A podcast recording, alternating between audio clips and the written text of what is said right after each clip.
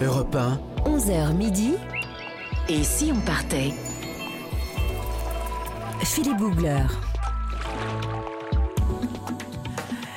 Et si on partait aujourd'hui dans un des pays les plus envoûtants d'Europe, c'est un de mes préférés, nous partons en Irlande. Et c'est d'abord un pays fait de... Chose, c'est la, c'est la première sensation qu'on a là-bas, c'est un pays de couleurs, avec du, du vert partout, au loin des petites taches blanches. Dans les champs, ce sont les, les moutons. Et puis il y a le brun de la bruyère, il y a le sombre des nuages lourds qui approchent, euh, le tout se perdant dans le bleu de la mer. Il y a quelque chose de magique, de mystérieux dans, dans ce pays, voire même d'un peu mystique. Et puis bien sûr, il y a les Irlandais. Euh, tout le monde en parle, ils sont incroyablement attachants. On va apprendre à les découvrir aujourd'hui. Et pour plonger dans cet univers à part, notre baroudeuse préférée, elle fut babysitter au Caire, Oh. amoureuse à Zanzibar, hippie en Californie, on l'a appris hier. Et en Irlande, qu'est-ce que vous avez fait? Euh, bah écoutez, j'ai fait euh, très peu de choses, mais enfin moi je connais très bien le décor du Connemara.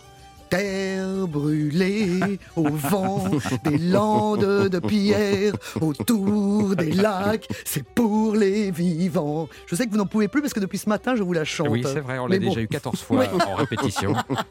On ne s'en lasse Ça pas. valait le coup. Mais c'est pas mal, c'est pas mal, c'est pas mal. Didier Ferrat du guide Lonely Planet, bonjour. Bonjour Philippe.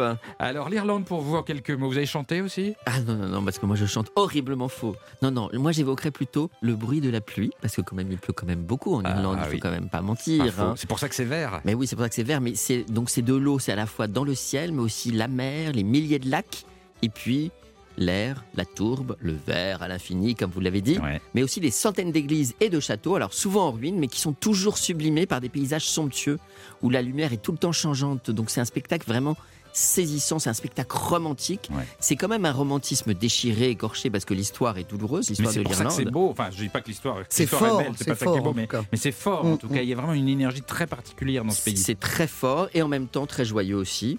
Parce que la musique et l'accueil incroyable des Irlandais dans les pubs ou ailleurs sont là vraiment pour vous en persuader et vous accueillent à bras ouverts. Absolument. On dit toujours qu'on va en Irlande et qu'on retourne pour les Irlandais, et il n'y a rien de plus vrai. Et Les nous- nuages noirs qui viennent du nord colorent euh, Et puis nous serons, musique, musique. nous serons en direct tout à l'heure avec un amoureux fou de l'Irlande, un pêcheur à la mouche hors pair. Et c'est un chanteur et poète que vous connaissez tous. Tout, tout, tout, vous saurez Oh, Sur oui. l'Irlande. tout sur l'Irlande. Bien sûr. Et oui, Pierre Perret est un amoureux de l'Irlande. On le retrouvera tout à l'heure. C'est parti pour ce grand voyage maintenant. et si on partait Voyager avec Philippe Googler sur Europe 1. En Irlande, j'ai été bluffé par un train. Un vrai beau train de luxe. De ceux qui font rêver, de ceux qui, dès que vous les apercevez sur le quai, vous emmènent très très loin.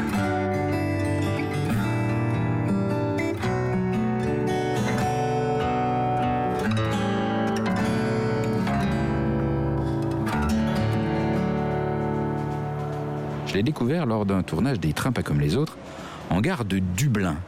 Un long train d'un bleu sombre, raffiné, dont le nom est élégamment inscrit sur le côté, le Grand Hibernian. Un long train pour seulement 40 passagers. Car en train, le luxe, c'est l'espace. Or, l'accueil est très classe, tapis rouge sur le quai, coupe de champagne avant même de monter à bord. Le personnel se précipite sur vous pour vous soulager de vos bagages et les amener dans votre cabine pendant qu'on vous convie à la voiture bar. Je, monte à l'intérieur, presque un peu timide, et je découvre tout de suite que le bar est, immense, parce qu'on accède au train par le bar. Il est immense, il occupe toute une voiture, fauteuil moelleux, ambiance tamisée, couleur chaude. Et puis il y a un, barman qui vous attend vêtu de blanc avec un nœud. Il est au petit soin et tout de suite il vous explique quelque chose de très important, c'est qu'il y a deux sortes de whisky. Il y a le whisky irlandais et le whisky écossais, et que ce n'est pas du tout pareil. Et que ça commence d'ailleurs par la façon dont on l'écrit. Un whisky irlandais, c'est EY, alors que le pauvre whisky écossais n'a qu'un petit Y. Je papote un peu avec des voyageurs, des Américains qui sont fans de train, qui ont traversé tout l'Atlantique rien que pour emprunter ce train de rêve. L'ambiance est très relaxe. Un hôte stylé vient me chercher et me précise que ma cabine est prête. Alors souvent, les trains de luxe sont conçus à partir d'anciennes voitures restaurées. Et l'on vit dans, une ambiance à la Agatha Christie. Là, pas du tout. Ce train est luxueux et moderne et classe.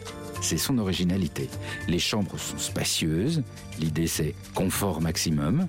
Dans chaque cabine, un grand lit à deux places, avec duvet moelleux, une salle de bain carrelée avec douche et tous les petits accessoires délicieusement choisis, comme une bouillotte qui a la forme et la texture d'un pull irlandais à col roulé.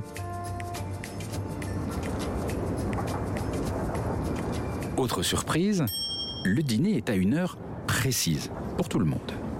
Je m'y rends et je retrouve tous les passagers assis ensemble à une même table, une même longue table ornée de verres en cristal, de vaisselle raffinée, un peu comme dans un château, une table qui occupe toute une voiture. Je m'attendais pas trop à une table commune dans ce genre de train, et là encore, c'est original et assez chic. Reste la question essentielle, où va ce train? Parce que l'Irlande, c'est pas très grand. Et c'est là l'idée la plus sympa, c'est que la journée, le train roule, vous dépose dans une ville ou vers un site intéressant à visiter. Après l'excursion, vous remontez à bord pour passer la nuit, et vous passez la nuit à l'arrêt. C'est la nuit dans un train, mais sans les secousses et sans le bruit. C'est un peu comme un hôtel de luxe qui vous suit, avec un service 5 étoiles, et franchement, c'est assez classe.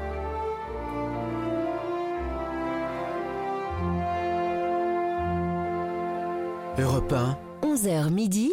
Et si on partait? Philippe Googler.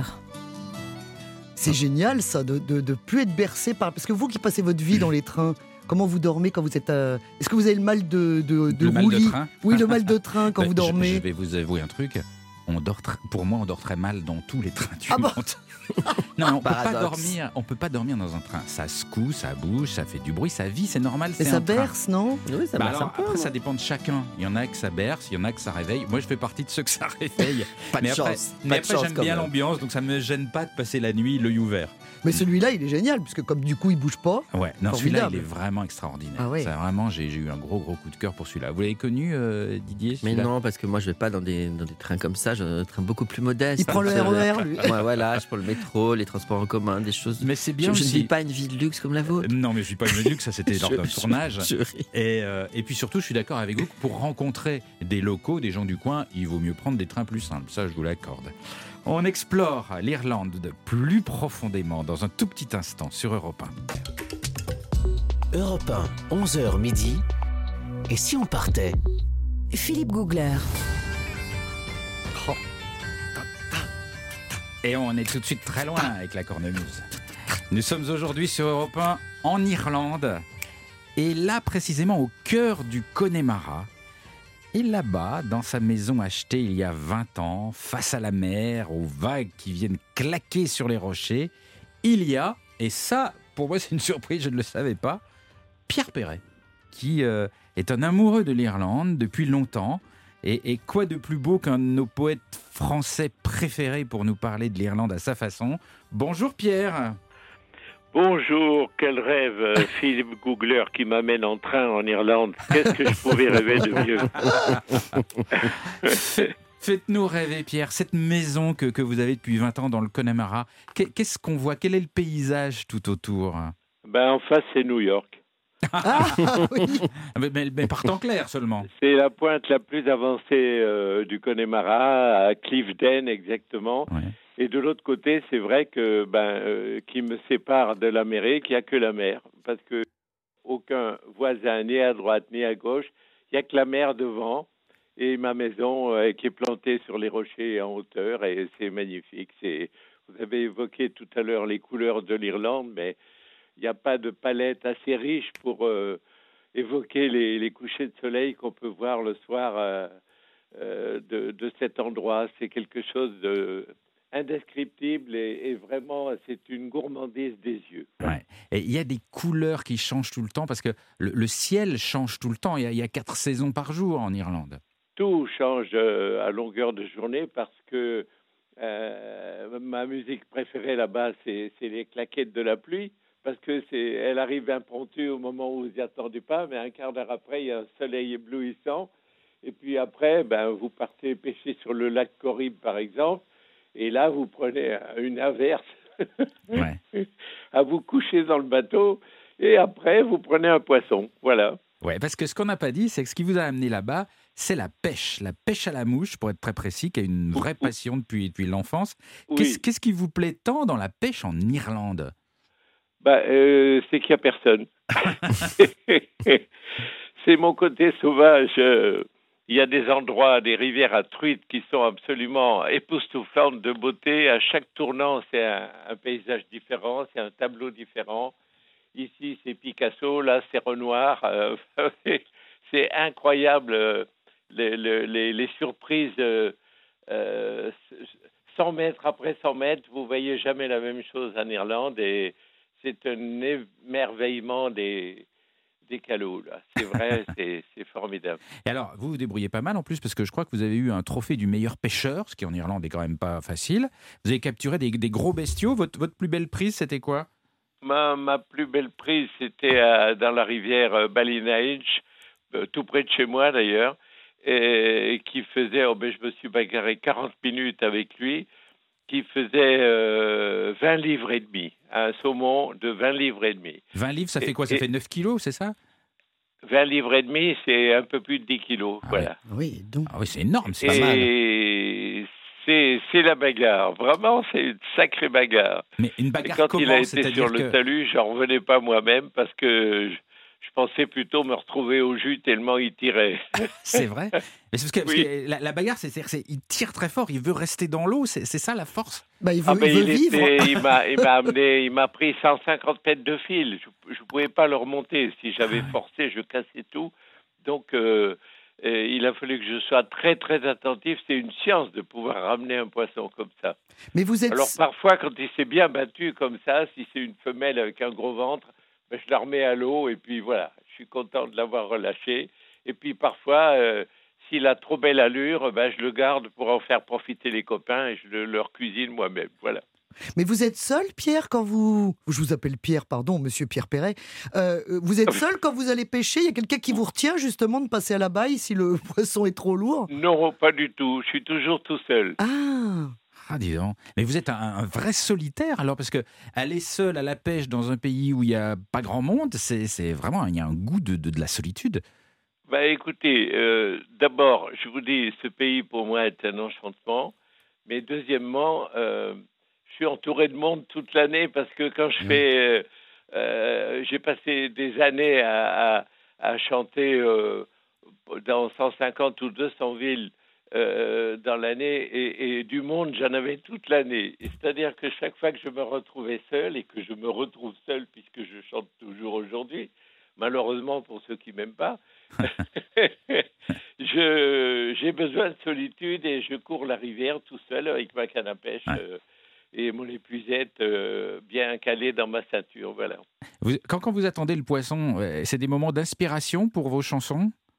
Eh ben, ça m'est arrivé, oui, oui, dans la rivière, la Kong River, euh, près d'un euh, endroit qui s'appelle Ashford Castle. Il y a, un, château magnifique, il y a eu une rivière qui s'appelle la Kong River. Et alors là, c'est un enchantement. Euh, quelle chanson, par exemple, est-ce que vous avez, vous avez écrite un guide, alors là, qui s'appelle Kevin et qui est marrant comme tout. Mais là, là, un jour, j'ai attrapé un saumon, mais, vraiment une belle prise, un beau bestiau qui tirait aussi très fort. Et il m'a amené du fil, il m'a amené du fil. Et c'est à ce moment-là, dans la rivière, qu'il y a, y a une idée de chanson qui, m'est arrivée dans la tête. Et j'ai toujours un, petit carnet, un stylo dans, toutes mes poches, même de, de veste à pêche, etc. J'ai toujours de quoi noter. Alors, avec la canne sous le bras et mon saumon qui est tiré à 50 mètres de là comme un, comme un fou, j'ai réussi à noter ma, ma mélodie et le premier vers de, de ma chanson qui s'appelait Parfois, quand elle s'éloigne, ma rêveuse compagne s'envole avec le vent de nos rois. Ah, et bien Voilà. écoutez, on, on l'écoute un tout petit instant, cette chanson qui est née dans une rivière irlandaise. Parfois, quand elle s'éloigne, ma rêveuse compagne s'envole avec le vent de nos rois. Parfois, un vol de mouette ou la mer en goguette la ramène dans mes bras et ça me va. Parfois, elle est rieuse, elle m'offre lumineuse des soleils qui s'édorent et le soir. Parfois, elle est menteuse, boudeuse et coléreuse, et tout vole en éclat, et ça me va. Voilà, la chanson Parfois de Pierre Perret, née d'un saumon et d'une rivière. Et d'un en- fil. Et d'un fil en Irlande, et noté comme ça sur un carnet. Pierre, Pierre Perret, parlez-moi des Irlandais, parce qu'on dit toujours qu'on part pour l'Irlande et qu'on revient pour les Irlandais. Moi, je trouve que c'est une magnifique formule, parce que c'est tout à fait vrai, et ça marche à peu près avec tout le monde. Vous êtes d'accord, vous, avec ça? Ben écoutez, les Irlandais, c'est la quintessence de la simplicité, de l'intelligence, de, de la de l'empathie. euh, Il y a bon, c'est vrai qu'il y a des têtes de cochon comme partout, mais euh, l'Irlandais avant tout est un mec obligeant, gentil. S'il peut faire quelque chose pour vous faire plaisir, il le fait tout de suite. Et on, il y a on, on le voit dans les pubs où on tombe au hasard comme ça en en en journée de pêche ou ou, n'importe quand, quand on se balade, vous rentrez dans un pub euh, où vous aurez toutes les, les cod and chip, euh, les, les moules et tout ce que vous voulez, et la faune qui entoure ça est absolument bienveillante. Ils ont tous la banane, ils sont gentils, ils vous demandent si vous avez besoin de quelque chose. Euh, L'Irlandais, c'est euh, c'est un bonheur, Ouais. voilà. Et c'est- des gens gentils. Et c'est vrai qu'on peut pas rentrer dans un pub irlandais et rester seul. C'est pas possible. On se sent pas mal à l'aise quand on rentre dans un pub irlandais.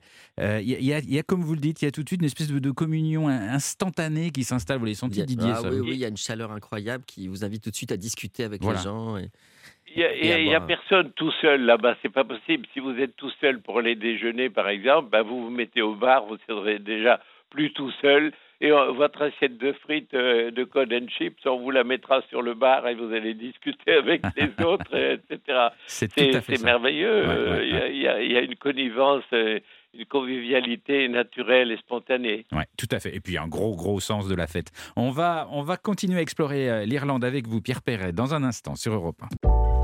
Europe 1, 11h midi. Et si on partait? Philippe Googler.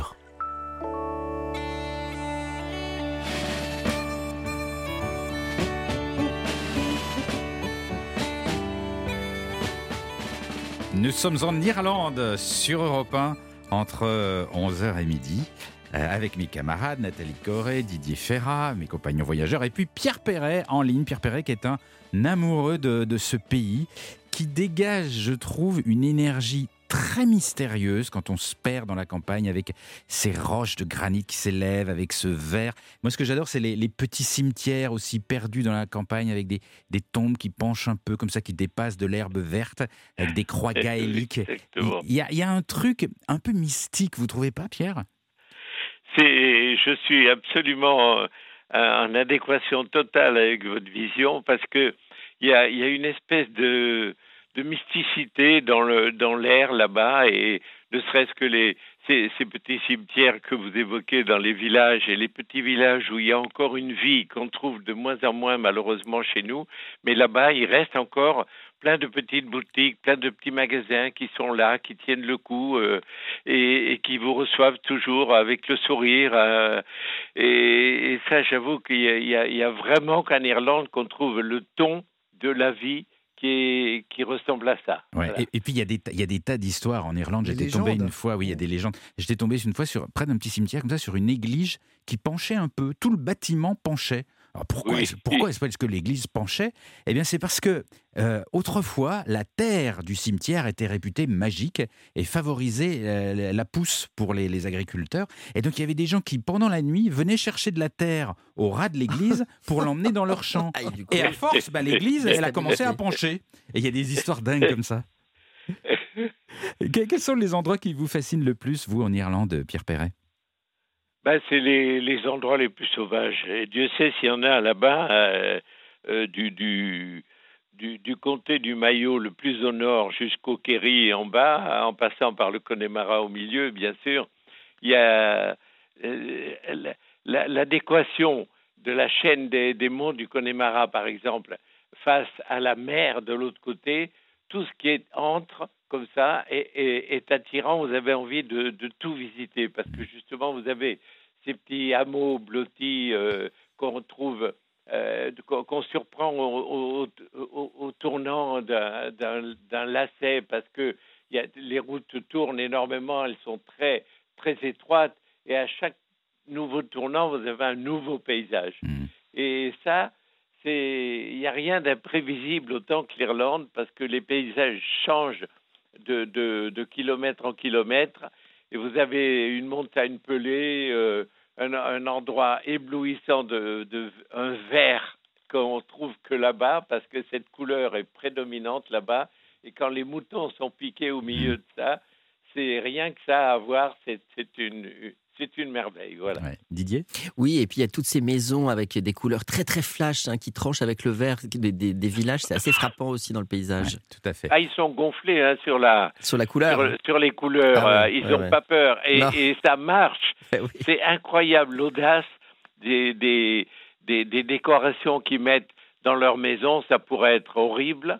Eh ben, c'est extraordinaire. Vous avez des roses, des verts pâles, des bleus, des, des rouges éblouissants, des et il y a une symbiose entre tout ça qui est qui est fantastique. C'est comme les truites et les saumons à la rivière, ils s'entendent bien entre eux. Ben là, c'est pareil. Que- que- quel œil est-ce que les, les Irlandais jettent sur, euh, sur vous, Pierre Perret, le chanteur très populaire français que vous êtes? Ils vous voient comment là-bas Comme un chanteur ou comme un pêcheur? Eh ben moi, on m'appelle le pêcheur là-bas. le chanteur, il s'en fout. Enfin, non, je pense pas. Je pense pas d'ailleurs, puisque il y a, il y a, il y a une, une Irlandaise qui a même euh, Mary, Mary Higgins, qui est, euh, qui est le- la femme d'un copain euh, français là-bas. Elle est, elle est prof de, de français. Elle est irlandaise, mais prof de français là-bas. Elle a, fait- elle a écrit une maîtrise sur mes chansons Ouais. et, et, et ça a été publié. J'avoue qu'elle elle a tout compris parce que son bouquin, c'est c'est très beau. Ouais. Et elle a, elle a tout dit sur mes chansons. Elle a fait le tour. Et ça, c'est. Alors, vous voyez qu'ils comprennent très bien l'esprit de mes chansons. Et je pense qu'ils le respectent quelque part parce que c'est vrai qu'ils me connaissent bien. Mais ils ignorent le fait de me connaître. Ils ne le montrent pas. Il y a juste un petit sourire connivant comme ça. Mais en dehors de ça, eh ben, chapeau. Et, et quel est votre. est-ce que- que- et ils m'appellent le pêcheur. Et ça, ça me plaît bien. et, ça, ça- et- et ça donne quoi en, en irlandais, enfin en anglais Le pêcheur, comment il vous appelle? The Fisherman. The fisherman. Ah, c'est pas, je croyais que c'est c'est- c'est pas le French fisherman ou quelque chose comme ça. Non, Le fisherman, c'est un- c'est presque Là, un. Très adopté, c'est- hein, pour c'est- beaucoup d'honneur de la part des Irlandais qui sont des champions oui, de la pêche. oui, ça me touche beaucoup. Et, et vous arrivez à les comprendre, les Irlandais, parce qu'ils ont un accent quand même à Ah ben au je baragouine moi avec mon Gilly, euh, celui avec lequel parfois on fait du trolling sur le lac Corrib, et alors euh, on, on pêche les truites euh, à, à la traîne quoi, ça s'appelle un peu comme ça pour changer du saumon parfois. Et alors euh, quand euh, quand arrive l'heure du lunch là vers euh, euh, midi, une heure, deux heures parfois, il, pose la main sur l'estomac, il me fait Hmm, hungry, hungry. Et j'ai faim. Alors je dis ben ok, on s'arrête. Le premier caillou qu'on trouve au milieu de cet immense lac qui fait plus de 40 kilomètres d'un bout à l'autre, on, trouve un petit îlet, on s'arrête. Mhm. Et là, il me propose généralement le thé. Il fait un thé noir comme du goudron sur euh, un petit foyer improvisé. Il met trois brindilles et il fait chauffer son thé. Et pendant ce temps, moi, je débouchonne. Paf Il entend le bruit de, du bouchon de la bouteille de Bordeaux que j'ouvre pour le pique-nique. Et il me regarde alors avec des yeux pétillants, éblouissants. À ce moment-là, il me fait Oh, good music. Ah Et à ce moment-là, après, on prend le, on prend le lunch, évidemment. Il me propose du thé. Alors, gentiment, je dis d'accord, mais je le bois pas parce que j'ai jamais bu de thé de ma vie. Et de, euh, de mon côté, je, je sors un, un verre et je lui dis You, you, you would like uh, to test uh, Bordeaux? Oh yeah! Et alors là, son thé, eh ben, il l'abandonne lui aussi complètement.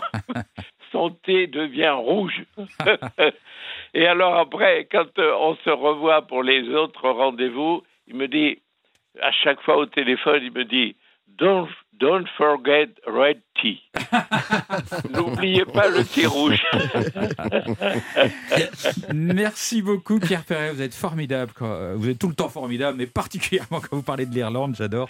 Euh, merci pour ce voyage euh, sur ce qui est presque un peu devenu votre terre, puisque vous y êtes depuis plus de 20 ans. Je Merci de m'y avoir invité parce que ça me manque beaucoup avec cette pandémie à la noix là qui, qui nous paralyse à tous. Ouais. J'espère la première des choses à faire, c'est de courir vite en Irlande Ah ouais. dès que je pourrai. Oui, parce que là, vous n'y êtes pas, vous ne pouvez pas y aller à cause du, du Covid. Non, là, je vais faire mes concerts en France. C'est déjà euh, heureux que j'ai recommencé à chanter ces jours-ci. Et puis, euh, s'il faut vous donner un rendez-vous et si j'ai pas réussi à revenir en Irlande, vous viendrez me voir à- à- vers la fin de l'année à Playel, puisque j'y serai les 30 et 31 octobre prochains. Si c'est pas annulé encore une Écoutez, fois. on, on- on croise les doigts et puis on viendra vous voir, c'est promis. Merci beaucoup Pierre. Perret. À bientôt. On a hâte de vous voir. À bientôt. Au revoir, les amis. Au Salut. revoir. Dans un tout petit instant, Nathalie Corée qui a écumé l'Irlande, écumé plus d'une mousse avec ses informateurs irlandais pour trouver des infos étonnantes. C'est- pas facile, c'est un dur métier que vous avez. Bah oui, surtout après avoir éclusé les bars, euh, je n'y vois plus rien. Vous aviez pas bonne Contes et légendes irlandaises. Toutes les infos étonnantes sur l'Irlande avec Nathalie Corée. Dans un instant, 11h midi. Et si on partait? Philippe Googler sur Europe 1.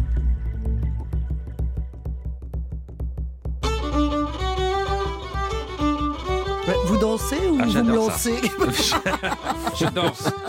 Bon d'accord, bah, je vous regarde. formidable, c'est Très formidable. bien. ça. Écoutez, écoutez ça. Là, on est, on est loin là. Nathalie Corée, nous Présente. sommes aujourd'hui en Irlande et vous êtes allée à la pêche non pas au saumon mais aux infos étonnantes.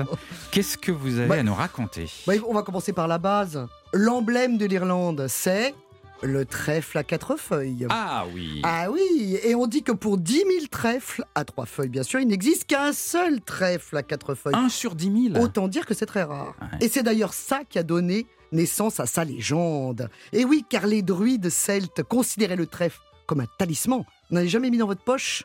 Pas trop. bah, C'est contre les mauvais esprits, c'est quand même très pratique. La première feuille, elle représente la- l'espoir. La deuxième feuille, la foi.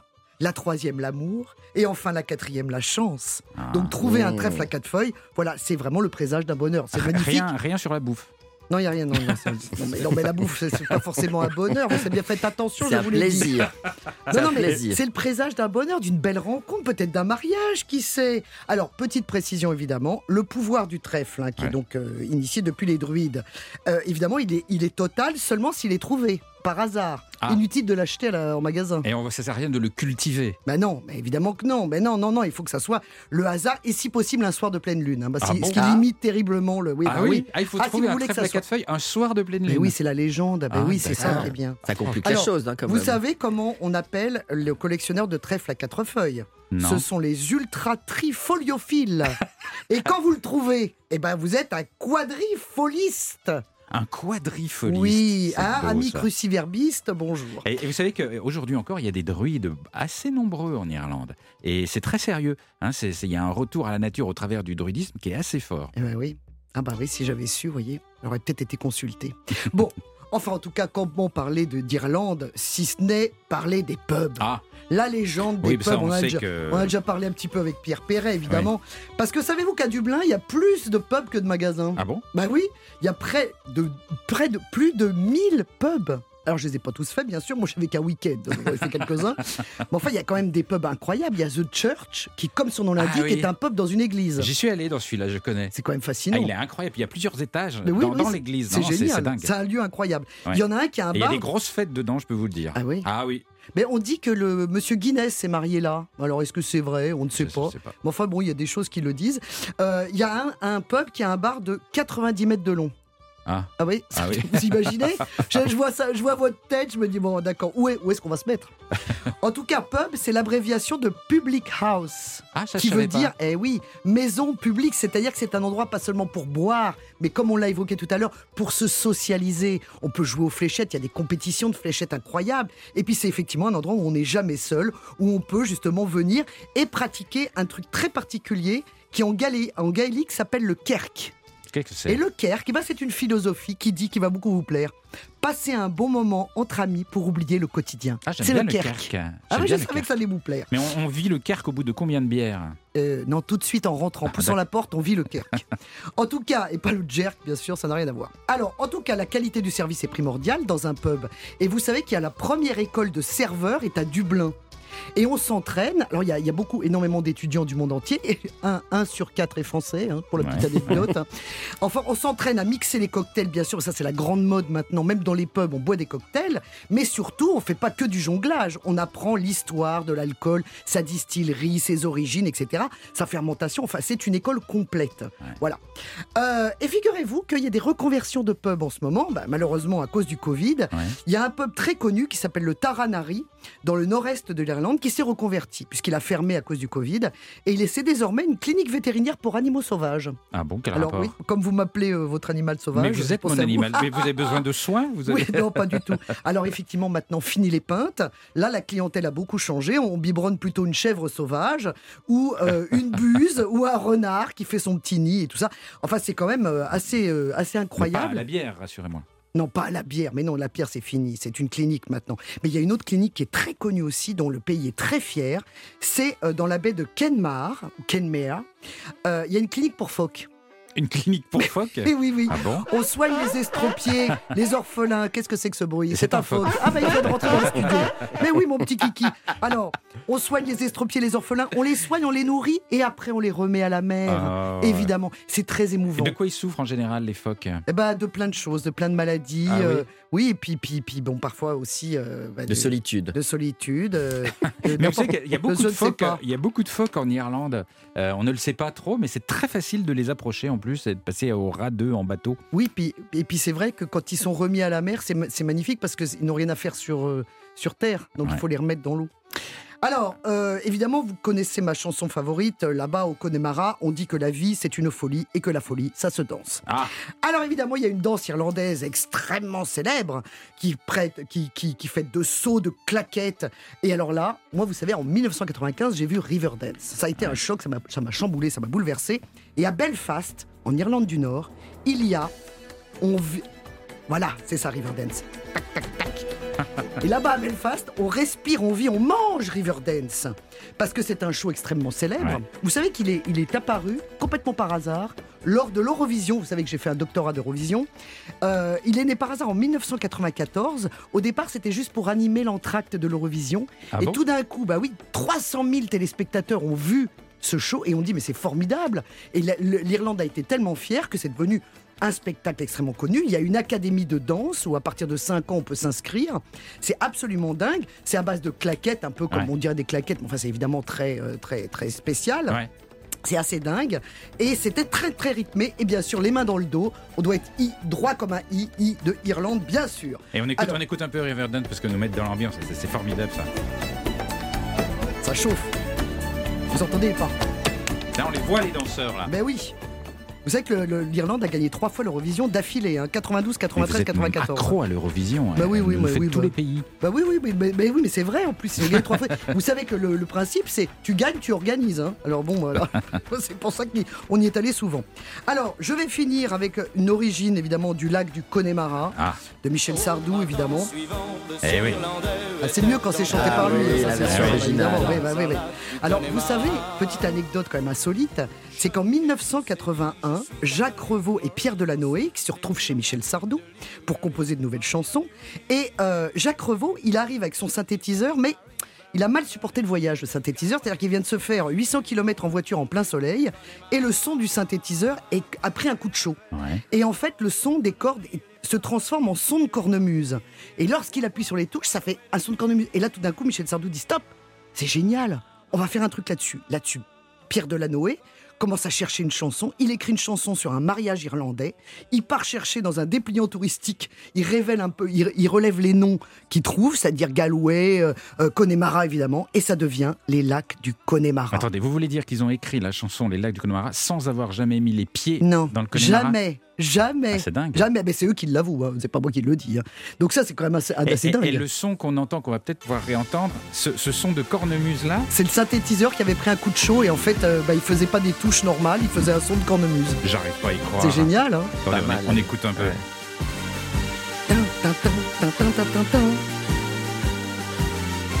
C'est beau le hasard parfois. C'est incroyable cette Ah, histoire. Il n'y a pas de hasard, il n'y a que des rendez-vous, Philippe. Oh, Oh, c'est oh, oh, beau. Je note la citation du jour. Oui, bah, je vais aller au pub pour faire, faire du au pub. Faire du kerk. Merci beaucoup euh, Nathalie pour toutes ces belles infos sur l'Irlande. On aura donc appris que et, ouais, on lui demandera un jour peut-être à Michel Sardou s'il y est allé finalement dans le Connemara. Bon, je pense, depuis 1981. Bah, si ça se trouve, non. On verra. Euh, dans un tout petit instant sur Europe 1, Didier Ferrat du guide Lonely Planet va nous euh, donner les bons plans, les choses à ne pas rater en Irlande. Mais tout de suite, un autre groupe irlandais cultissime. Ah bah oui. Abs- Autre chose. Eh oui.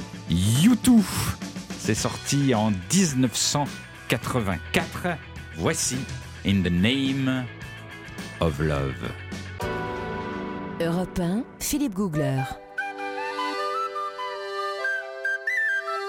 Qu'est-ce que vous jouez bien, c'est Mais oui. incroyable. Dès qu'il y a du pipeau, vous me reconnaissez. hein. Je ne me serais jamais permise, Philippe. Euh, nous sommes avec euh, Nathalie Corré et Didier Ferrat sur Europe 1, tous les jours en voyage ensemble. Et nous sommes aujourd'hui en Irlande. Euh, Didier, il y a une ville dont on parle peu quand on parle de l'Irlande, et on a un peu tort, c'est Belfast. Ah oui, tout à fait. Belfast. Alors vous savez, Belfast, c'est une ville de conflit entre protestants et catholiques, et c'est une ville du coup qui est divisée en deux. Oui, il y a toujours un mur. Il y a un mur. Ouais. Voilà, il y a un mur qui sépare. On l'appelle la Peace Line. Donc elle est très mal nommée parce que c'est pas un mur de la paix, mais c'est plutôt un mur euh, de- du conflit, Mhm. euh, qui a été érigé en 69 pour éviter les rixes entre protestants et catholiques qui sont chacun d'un côté du mur et de l'autre. Ouais. Alors, ces murs, ce mur a été peint au fur et à mesure des années de façon très très étrange et très euh, étonnante pour nous. Alors c'est une tradition de peindre les murs qui n'est pas totalement nouvelle, ça a une signification politique.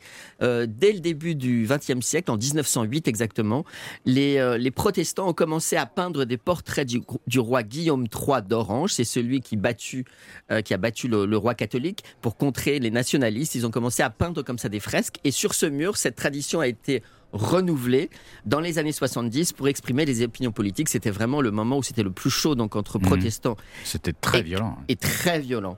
Donc ça a été repris cette tradition du qui a commencé donc avec les protestants, elle a été reprise dans les années 80 par les républicains qui ont fait leur première fresque pour soutenir des grévistes de la faim et au fur et à mesure ce mur est devenu un mur coloré est Ouais. devenu un mur peint avec vraiment des, des peintures à signification avant tout politique Et qui, qui ont, qui ont de la gueule. hein, et ça- qui ont de la gueule. C'est très puissant. Exactement, elles sont très belles, c'est souvent très réaliste. Ouais. Ça peint des scènes d'histoire, le plus souvent, mais aussi des, des scènes de légende. Ouais. Parce qu'évidemment, de leur côté, les républicains, le- qui voulaient vraiment l'indépendance de l'Irlande, ils étaient très attachés à certaines légendes et à certains héros euh, de, de l'Irlande mythique. Ouais. Et donc, ces fresques, du coup, ont un aspect à la fois très, euh, parfois contemporain et en même temps très mythique, voire mystique. Ouais.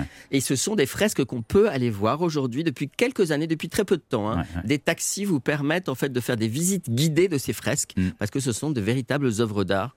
Et c'est, et c'est aussi une, une visite, c'est un peu étrange, mais, mais c'est vrai que c'est spectaculaire, une visite du mur lui-même. On n'imagine pas qu'encore au cœur de l'Europe, aujourd'hui, il y a comme ça un mur qui divise une ville. Alors la journée, il y a des passages, on peut passer, et puis le soir, Oui. il, y a, il y a des gens qui passent avec une clé Pour et fermer. qui ferment la porte. Ouais. Encore aujourd'hui, Oui. en, en Pour- 2021. Pour éviter les conflits, oui. Tout à Oui, fait. Tout à fait. Euh, bon là, on a parlé de, de Belfast. Euh, on, parle encore un petit mot des pubs parce oui, que un petit mot. parce que Nathalie. franchement, euh, l'Irlande a sans parlé, les mais c'est pubs. vrai que c'est vraiment, quand vous voyagez en Irlande, il faut se rendre dans un pub. Alors, il faut savoir, souvent, les pubs, c'est un- une espèce de bric-à-brac avec plein de bibelots, Ouais. des enseignes. Ouais. Vous savez pourquoi? Non. Parce qu'en fait, les pubs étaient aussi des épiceries la plupart du temps. Ah ouais? Effectivement. Et encore aujourd'hui, on peut, dans certains pubs, acheter son, euh, son paquet de clous euh, pour aller réparer sa maison et boire un verre en même temps. C'est-à-dire que c'est resté, c'est- il y a un Ah, côté épicerie dans les petits également. c'est comme ça, Dans c'est les- l'endroit où on trouve oui, tout. Oui, oui, oui. Et puis évidemment, on boit de la Guinness, Ah. la fameuse bière brune. Ah oui, racontez-moi l'origine de la bière brune, c'est assez marrant ça. Ah oui, alors on dit que la- le, le goût de la bière brune, ça vient de la Liffey, de, de l'eau de la Liffey, qui est cette rivière en fait qui traverse Dublin. Alors évidemment, c'est pas le cas du tout. Je vois pas comment de l'eau pourrait donner ce goût un peu de cacao, de café, de fruits secs. C'est vrai que c'est un goût très particulier hein, Ouais, quand même euh, ouais. la Guinness. Euh, donc en fait, le goût de la Guinness vient du fait qu'on fabrique cette bière à partir de céréales torréfiées. En fait, au XVIIIe siècle, il y a un brasseur qui a fait brûler son houblon par, par inadvertance comme ça. euh, Ah oui. Il s'est un peu raté. Et euh, c'est une grosse boulette au départ. voilà, c'est une grosse boulette et c'est ça qui a donné naissance à la bière brune. Et son nom de porteur vient du fait qu'en fait, elle était très populaire, cette bière, auprès des ouvriers de Londres, que ce soit les cochers, les porteurs. Et c'est comme ça que ce nom est arrivé. Ouais. Et alors, la Guinness, il y a aussi une anecdote qui est assez intéressante, c'est que Arthur Guinness, il a, en 1759 exactement, il a loué une brasserie à Dublin pour fabriquer sa bière. Ouais. Et figurez-vous que c'est un bail qui lui donnait l'usage de ce site pour 9000 ans.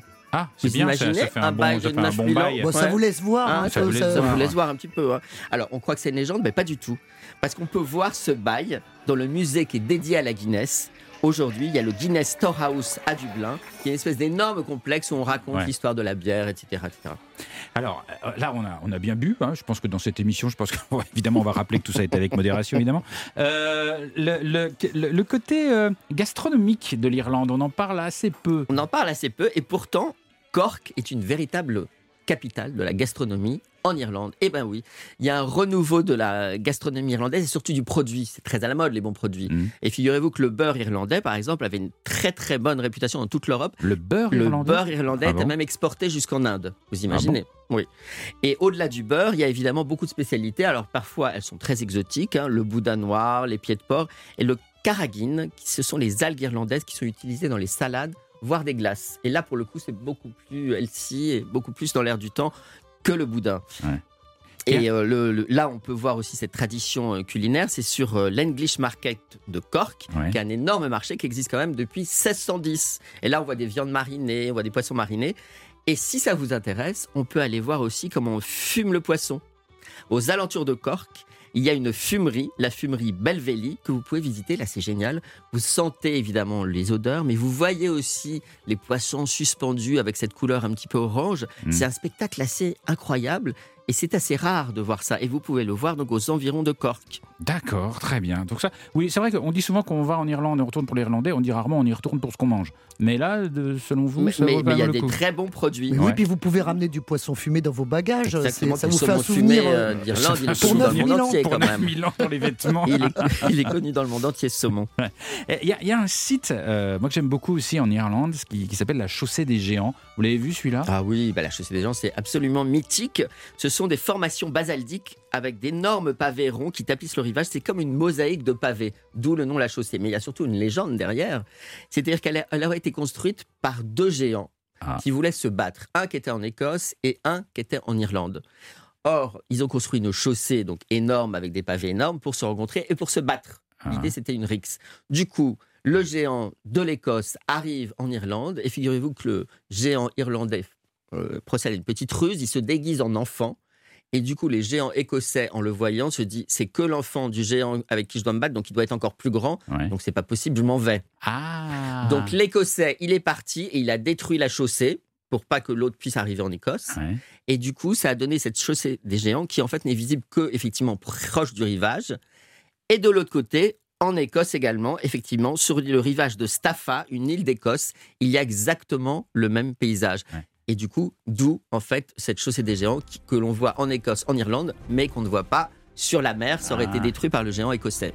D'accord, quelle histoire. Quelle légende Ouais, c'est Game of Thrones. Et effectivement, ce, ce- voilà, ce paysage est tellement mythique qu'il Il a est été comment ce filmé. paysage? Faut, faut- faut l'expliquer. Ce, ce paysage, c'est un grand amphithéâtre avec des, euh, des- des- voilà, des colonnes basaltiques. C'est très impressionnant. Et ce paysage a servi pour euh, Game of Thrones, Ouais. voilà, de décor. Tout à fait.